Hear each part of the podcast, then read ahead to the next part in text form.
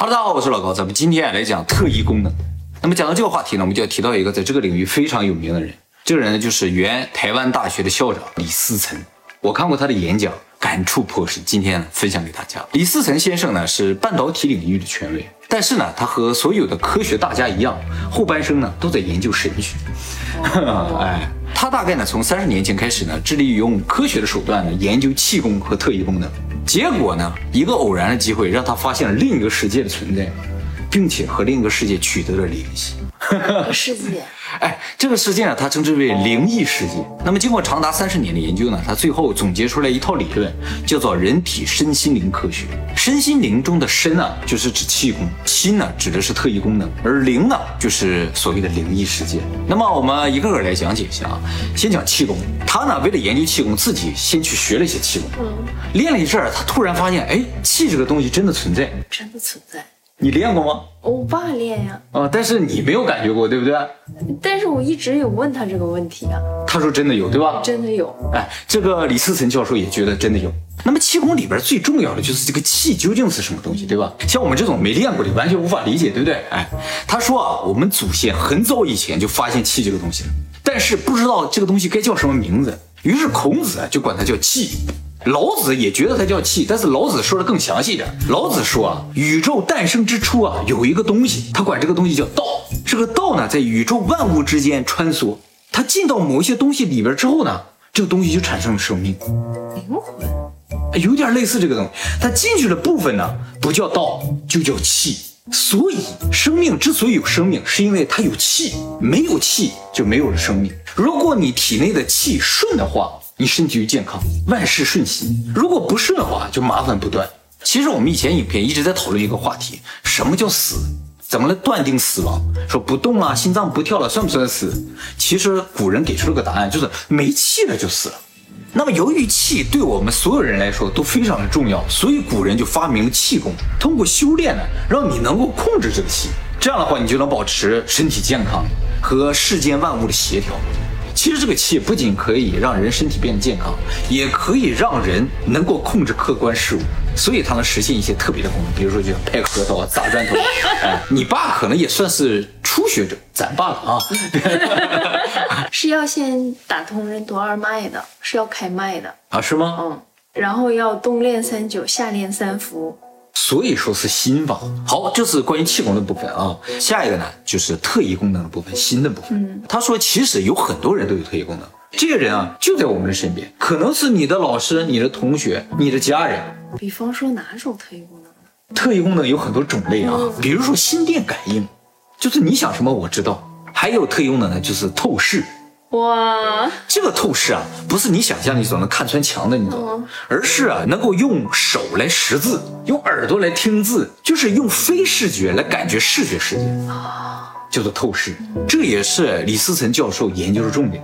第三个呢，就是遥视。遥视我们以前介绍过，美国政府曾经认证了一个遥视的功能人士，叫斯旺，他能够遥视月球的背面，记得吗？哦，那也太远了。他能够遥视宇宙很远很远的地方。怎么认证呢？当然，它也能遥视近的地方啊。它不是只能看到一些咱们看不到的东西。那么第四种超能力呢，叫感知过去。这些人啊，通过摸一些东西，就能感觉出这个东西以前所经历过的事情，和他相接触的一些人啊、事啊，他都能感觉到。日本电视台曾经请过很多这样的人啊，来就是破案的，就是有一些失踪的人啊，他们就让这些人摸一摸就失踪人的一些物品，这些人就能感觉到这个人他现在在哪。那怎么还有那么多失踪的呢？就是他不能够明确说明这个人确切的位置，但是他能够说明这个人所处的环境。比如说他在一个屋子里，这个屋子里边什么样子？好像警犬也能。那么还有一种特异功能呢，叫预知未来。但是他遇到了能够预知未来的人，大部分都是通过预知梦。他有一个学生还是同事的啊，在美国大学考试的时候考满分的。他怎么考了满分呢？他在考试前两天梦到了整张试卷。人有的时候真的会梦到考题，比如说谁呢？你梦到过是吧？嗯，梦到过。我一共就背了两道题。总共几道题啊？就说从那个这么厚的那本书里面出三道题。我的天哪！你随便背了两道就考了那两道？哦。你有超能力啊！你的这个能力呢，叫做预知未来啊。那么刚才说这些特异功能啊，都属于人的感官的延伸。通常我们管称之为第六感、第七感。还有一种，它不属于感官的延伸，属于非常高境界的特异功能，叫念力，就是用你的意识控制外界事物，比如移动杯子啊。掰弯叉子，那么不管哪一种超能力的，目前都已经超出我们科学能解释的范围了，所以不被大部分人所接受。他们不出来给我们展示，我们就没办法接受啊。哎，所有人可能都有这个疑惑，是吧？你要有超能力，你不展示一下，我们看到我不就相信了吗？其实不是这样的。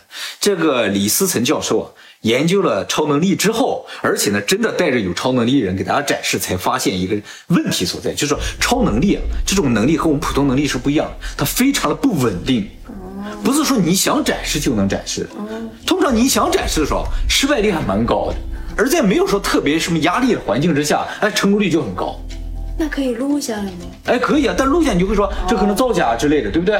这个李思仁教授就曾经带着一个能用手指识字的人啊，给大家展示，结果呢就失败好几次，所以有一些人就不信，他就说，并不是说这个超能力只要失败了，它就不是真的。嗯，你得接受它有可能失败，本身这个事情它就不是百分之百成功。手指识字，对。像摸麻将那种吗？啊，类似摸牌，啊，类似啊，比那个更厉害，哎，完全平面的，完全平面。那么最早研究特异功能的是一百四十年前的英国剑桥大学，他们当时还开了个专业叫超心理学，专门研究这事儿。其实我们亚洲人研究特异功能研究的相对比较晚，所以我们现在听说特异功能通常都是老外，你知道吗？但是我们研究的深度呢，一点不比老外差，原因就是气功，老外没有气功。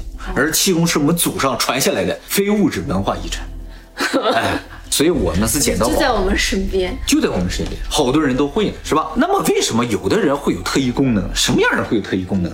目前研究发现，大部分啊还都不是遗传，都是后天形成。后天形成也分为两种，一种呢是机缘巧合，有的人是被雷劈中了，有些人生一场大病，然后就有特异功能了。算命的几乎都是这样，对不对？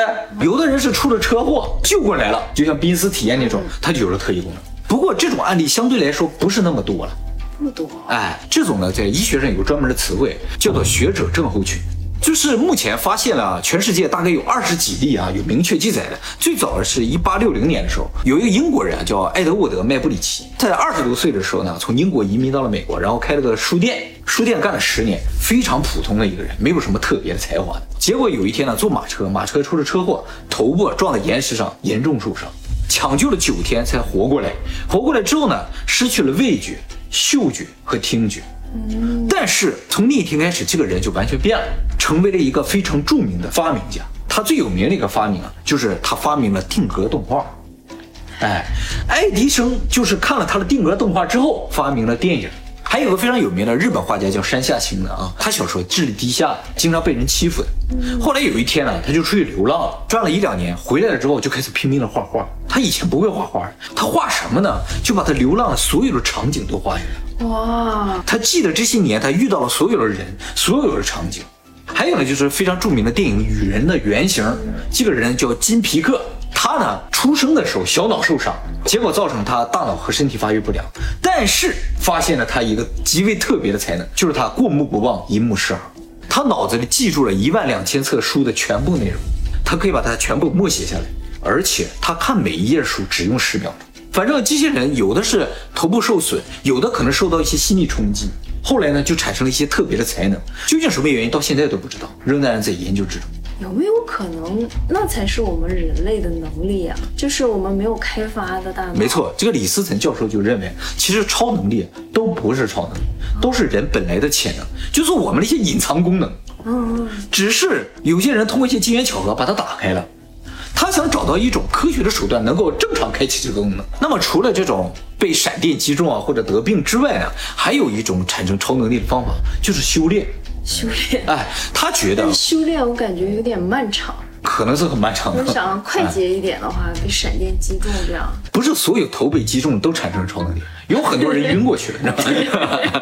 所以大家不要轻易尝试拿头撞墙啊，不一定有效的。目前全世界也就发现二十多例。他说这种修炼达到一定境界了之后呢，就自然而然产生超能力。哇，嗯，他说修炼的目的并不是产生超能力。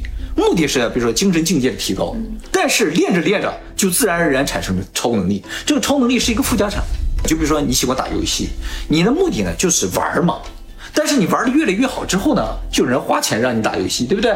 所以钱和名誉就是后来的一个附加产，跟你的目的没有关系。好，那么来讲一下他研究的最重点的一个超能力，就是透视。他说这个透视能力最早是在一九七九年的时候，在中国四川发现，在那个地方呢，发现了一千多个小孩能够用耳朵识字。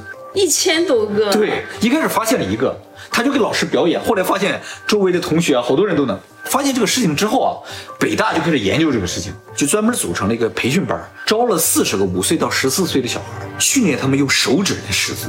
结果十六个人成功的用手指识字，不是听吗？哎，不，发现的是听，但是他们后来训练是用手指识字，就是普通人去。对，那么经过他们常年研究发现啊，十四岁是一个临界年龄，在十四岁之前的小孩呢，很容易培训出这种能力，但是超过十四岁就很难。最容易出现的是在六到八岁。没培养点其他的吗？感觉这没有什么用啊。他们并不是为了培养这个东西有用，他们只是想知道这是怎么回事那么李思岑教授呢，在一九九六年到二零零二年之间啊，就在台大办了这么个培训班。第一批培训呢，招收了一百二十四个小孩，经过四天培训，就有三十个人。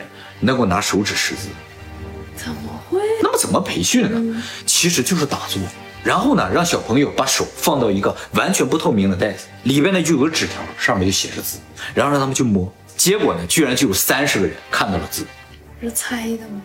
猜不到的。他说这个培训的成功率啊，不仅仅取决于他们培训的方法，更重要了，好像是参加者的积极性。他说，因为这些小孩啊，本来不喜欢参加这个培训的，因为都在打坐嘛，他们坐不住的。所以一开始培训成功率很低，后来啊，就他上美国进行培训的时候啊，有一个妈妈很聪明，她就为了让这个小孩的培训，就跟他说啊，是培训绝地武士，这小孩就老开心了。结果六成以上都出现超能力，也就是说，参加培训的人他这个心态也很重要。经过常年的研究，他得出一个结论啊，这超能力啊，不是某一个人身上的能力，而是所有人身上可能都有。只是不同的人，因为先天条件的不同呢，可能有些人容易被激发，有些人不容易被激发。再加上一些外部因素的影响，比如说刚才那种刺激，还有呢，就是他们发现啊，在纸袋子里识出字这些人啊，你给他换个塑料盒，他就摸不出来了。然后还得重新培训个一个小时之后啊，他就又能摸出来。再换个木头盒，他又摸不出来了。也就是说，环境也很重要，很不稳定，极为不稳定。所以他在做表演的时候，那些器材都是不让换的。但是看的人就觉得不行，说你自己准备的就很危险，对不对？但是他说我们就只能用他平常用的这个东西，他才能摸出来。你换了他就摸不出来，这大家不理解的。而且这种超能力不是说一旦激发了永远都会，过一两天就不会了，又要重新培训。但是重新培训的速度就快很多，有的重新培训十分钟又重新会了，忘了也挺快的。那么还有一个大家可能非常关心的问题，就是他们究竟摸到了什么？他们看到了什么？对不对？据说呢。这些人摸到这些字，字是一部分一部分出现，比如老高的高字是吧？他们摸着摸着，首先脑子里先出现了一个点一个横，完消失了，然后出现个口，然后又出个口，然后又出现个框，然后最后他们再靠自己想象把这个东西拼成一个字。哇！不是一下出现一个高字，后来又发现一个特别神奇的事情，就是受测试这些人啊，他就摸里边这个东西，按理来说他闭着眼可以，发现闭着眼不行。是吧？用眼罩遮住也不行，他必须睁着眼看哪都行，但是 很假呀，就不能闭着眼。为什么？就是受测试人说，如果闭上眼，这个东西就黑了。他们后来研究知道啊，心眼看到的世界和正常眼睛看到的世界没有区别，嗯，只是心眼看到的世界不能感光，他看不到光线，需要通过你的眼睛给他提供光线。闭上眼睛的时候，他也能看到字的轮廓，但是看不到颜色。其实人的眼睛就是这样，在极暗的情况之下是看不到颜色的，只能看到黑白轮廓，所以我们看到的夜晚都是黑白的。后来呢，他们又发现了一个更不可思议的事情：其实手指摸字不是用手指摸的，因为他们在字和手指间隔了一个纸板，他也能摸到。这个问题啊，李思森教授想了很久，他都没想明白。他说他后来想到了一种可能性。我们身体可能伸出了一些我们看不到的东西，可能是触角或之类的，或者就是气。这个东西可以与外界接触，然后吸收外界的信息。就像比如说，你手并没摸到你的头，但是你放在这周围，你就会有感觉，你知道吗？就是我们身体四处都散发这种东西，感知世界，并不是一定要通过皮肤来感知。那么也正是因为这种想法，他觉得念力也是这个道理。就手指摸字呢，其实是把信息传输到身体里。而念力呢，是把意识通过这个看不见的触角传输出去，然后影响外部的事物。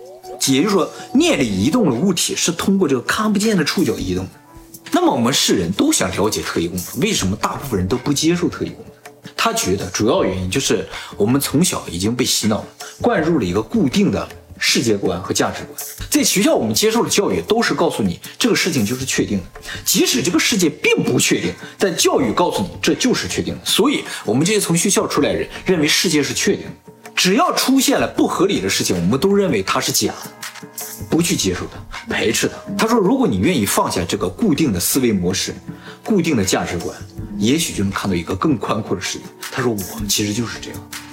第三个部分就是灵的部分，这也就是最神奇的部分啊！在他们偶然发现灵异世界之前啊，其实他们已经听过一些异能人士说，他们在出现超能力的时候，就所谓的类似于像发功的时候啊。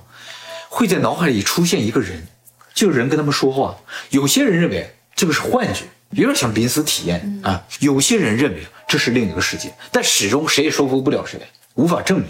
结果他们就在实验中偶然发现了这个世界。怎么发现呢？就是有一些物理学家到他这个研究中心去踢馆。因为他本身是个科学家嘛，他去研究这个东西就遭到很多非议，然后就有一些物理学家就去踢馆，就说：“哎，我看看你这怎么做的实验，科不科学之类的。”去了之后呢，那些人就说：“我写个字让他来看。”嗯，结果这个人写了一个什么字呢？写了个佛字，让那个人去看。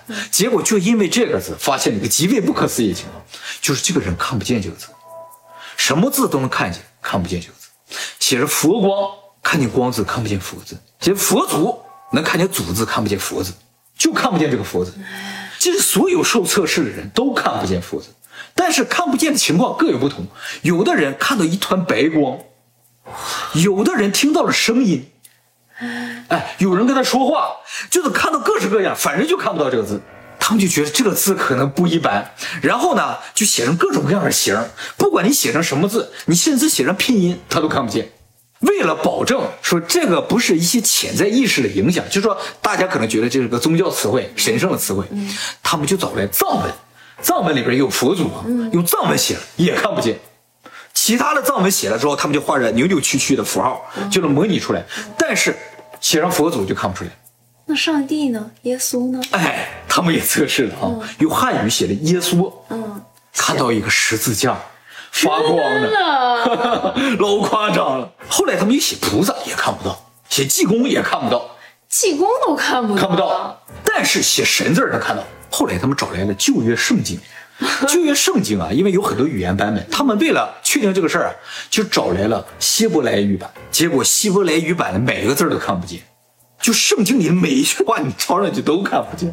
后来还写了谁呢？孔子看不见，老子看不见，孟子能看见。那孟子不行，孟子不行。然后伊斯兰教的神阿拉，那个符号画上去看不见，所有的经文都看不见。那么经过他们反复的研究和测试，啊，都测试了多少年呢？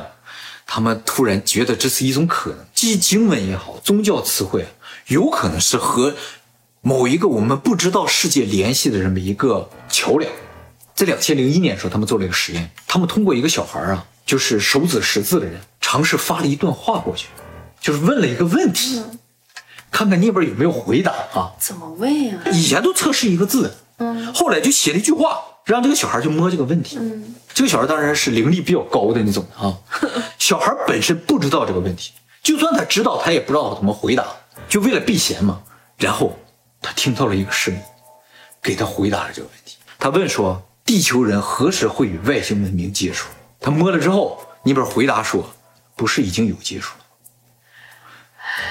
这个小孩听到这个声音，他只是复述这个声音而已。然后又问：“离我们最近的外星文明在哪儿？”你猜在哪儿？无无所不在。你知道答案吗？就这么回答的。真的。我给他回答的。就说其实外星文明到处都是，只是我们看不见。那么关于这个他们实验当中和所谓另一个世界的交流的所有的问题和答案啊，大家可以去看看这个教授的书。反正就是问很多，渐渐了解到，那是一个单独的世界。就什么意思？就是外星文明也是到那个世界去，我们也是到那个世界去，然后我们在那个世界能进行交流。哦，是这样的。哎，感觉上是这样的，但你也有可能是他们的世界。那个世界有什么特点呢？那个世界没有时间，没有空间。嗯嗯。所以在那个世界里，时间不会推移，你就可以任意遨游宇宙，你想去哪都是瞬移的。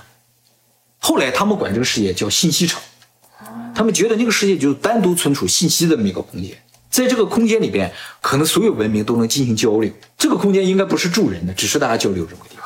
所以他说这个空间有点像一个网络，有点像那个总的意识，大圣灵呗。哦，看来你解答了他的问题。他管那些信息场其实大圣灵，然后我们其实都在和大圣灵联系，然后通过这些宗教字眼可以联系到这些。说到这个宗教字眼能够联系这个事情啊，我就觉得经书特别了不起。为什么我们看不懂经书？因为我们都在了解经书的字面意思，其实根本就不是字面意思，每一个字都是通往另一个世界的门呐。这个经文呢，就是一个宗教里边的大宗师嘛，他写的，他写这个就是为了让大家看了这个东西能够与另一个世界进行交流，而不是都给你写出来，就是你到那个境界，你就应该通过这个字就能到那边去。而不是念，你知道，不是背，你得看这些字，每一个字都是门。后来他们做了一系列的实验，一直到今天，他们得出一个结论啊，就是一个高纬度的世界确实存在，至少他们联系的那个世界呢，应该比我们更发达，因为他更了解宇宙的真相，而且这个世界呢，有可能就在我们身边，只是我们感觉不到。灵力较高的人呢，有可能就能感觉到，就像一些大宗师这些人，他们是能够和这些世界进行交流的。那么我们通过修炼也是有可能达到这个境界的。那么这些大宗师呢，包括谁呢？像摩西、孔子、老子、释迦牟尼、苏格拉底、柏拉图这些人，这些都是大的思想家，其实都是奠定宗教基础的人。那么发现一个非常神奇的事情啊，摩西什么时候出生的不知道啊，孔子、老子、释迦牟尼、苏格拉底、柏拉图啊，他们是一个时代的人，是吗？都是在公元前五百年左右的时候，那时候出来的，就是那个时候可能产生了一场集体潜意识，你知道吗？全球这些牛人都一下共同升级，他们都看到了那个世界，于是，在各个地方产生一些思想的突飞猛进的进化。他们提维度了，他们一下提到了一个维度，所以就是伟大的思想家。现在仍然没有人能够超过老子、孔子，他们写的书我们现在仍然看不懂。他们研究的是宇宙的真相，凭什么在没有望远镜和火箭的时代，他们就能研究宇宙的真相？孔子是研究什么？研究易经。易经是什么？我们讲过是吧？所以宗教里边提到的神呐、魔鬼啊、传说啊，其实都不是一种精神寄托，他们是现实存在在另一个世界里发生的事情，所以就不是古代人的想象。我们之所以认为这是古代人的想象，就是因为我们没见过，所以我们猜测这是他们的想象。就像达尔文的进化论，只是一个猜测而已，结果成为了科学的定论，很奇怪，对吧？哎。他说，宗教有一个特点，就是所有的宗教都告诉你有另一个世界的存在。也就是说，宗教不是空穴来风，它是有科学的基础。接下来，那作为一个科学家，他就解释一下为什么科学无法解释现在这种超能力啊或气功这些东西。因为我们现在的科学是基于一个叫化约论的哲学体系。什么叫化约论？就是复杂的事情，我要想了解它的本质，我就把它划分成小块儿。如果还不理解了，我再划分。不断的划分，就比如说，我们看一个车，不知道这个车是怎么运作了，我们就把它拆掉，看到每个零件，我们就知道它怎么运作了，对不对？人怎么运作了不知道，解剖了不就知道了，是吧？就这个道理。但是科学不断细分之后，研究到原子时代的时候还可以，但研究到原子里边的时候，突然间遇到了一个很大的难题。进入量子世界之后，我们的宏观物理学被颠覆了。不是我们看不到更小世界，而是我们无法理解更小的世界。科学卡住了，卡住了。还有就是化约论啊是无法解释像意识这种东西的，意识不能够化约，划分不了小份儿嘛，对吧？只要不能划分成小份儿的东西，都不能用科学来解释。这也就是科学为什么始终排斥意识的原因。嗯，因为解释不了。对，因为解释不了。为什么好像古人更了解宇宙啊？像易经啊什么那那些都是以前的东西，我们现在人反倒不啊。其实啊，我以前有考虑过这个问题啊。表面上感觉有点像时间倒流，就是古代人更理解，我们现在渐渐不理解了，就感觉像时间倒流嘛。按理来说，我们应该越来越理解嘛。嗯。后来我觉得有一个现象可以解释这个事情。我是搞 IT 的嘛，是吧？